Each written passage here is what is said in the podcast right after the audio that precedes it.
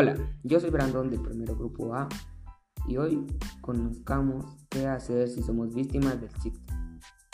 El sexting consiste en que voluntariamente las personas publican, envían fotos o videos de contenido sexualmente explícito por, el, por medio de teléfonos celulares o cualquier otro medio electrónico. Sin embargo, cuando se divulgan las fotos, se, puede, se le puede considerar como extorsión, pornografía y prostitución. Cuando se divulga este contenido sexual por cualquier medio afecta la vida sexual y privacidad y la reputación de la persona.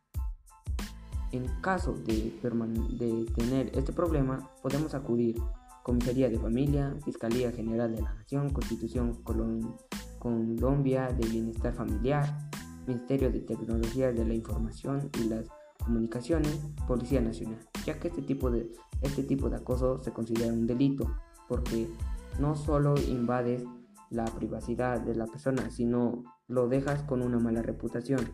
Es, en muchos casos se llega hasta el suicidio o la muerte, que sería lo mismo. En otros casos llegan a hacerse daño en el cuerpo o hacer cosas que los lastimen. Eso sería todo. Hasta el día de hoy. Hasta luego.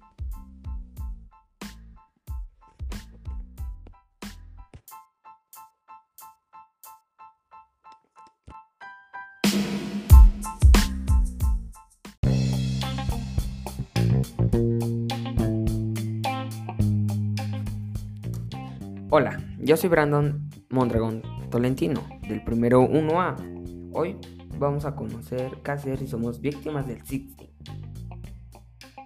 El sexting consiste en que voluntariamente una persona publica o envía fotos y videos con contenido sexual explícito. Cuando ese contenido se publica y, o lo divulgan, puede considerarse como extorsión, pornografía o prostitución. Además, afecta la vida sexual, la privacidad y su reputación. En caso o a dónde podemos acudir, se puede acudir Comisaría de Familia, Fiscalía General de la Nación, Ministerio de Tecnologías de la Información y las Comunicaciones o lo que te quede más cerca de tu comunidad para levantar la denuncia. También se puede evitar eso teniendo una mejor relación padre-hijo, entre otras cosas. este tipo de acoso se puede, puede decir que es uno de los más graves, ya que en muchos casos se llega hasta el deceso de la persona, que, que se dice la muerte. En otros casos se hacen daño al cuerpo mismo, cortándose, ingiriendo bebidas que le pueden hacer daño a lo largo del tiempo.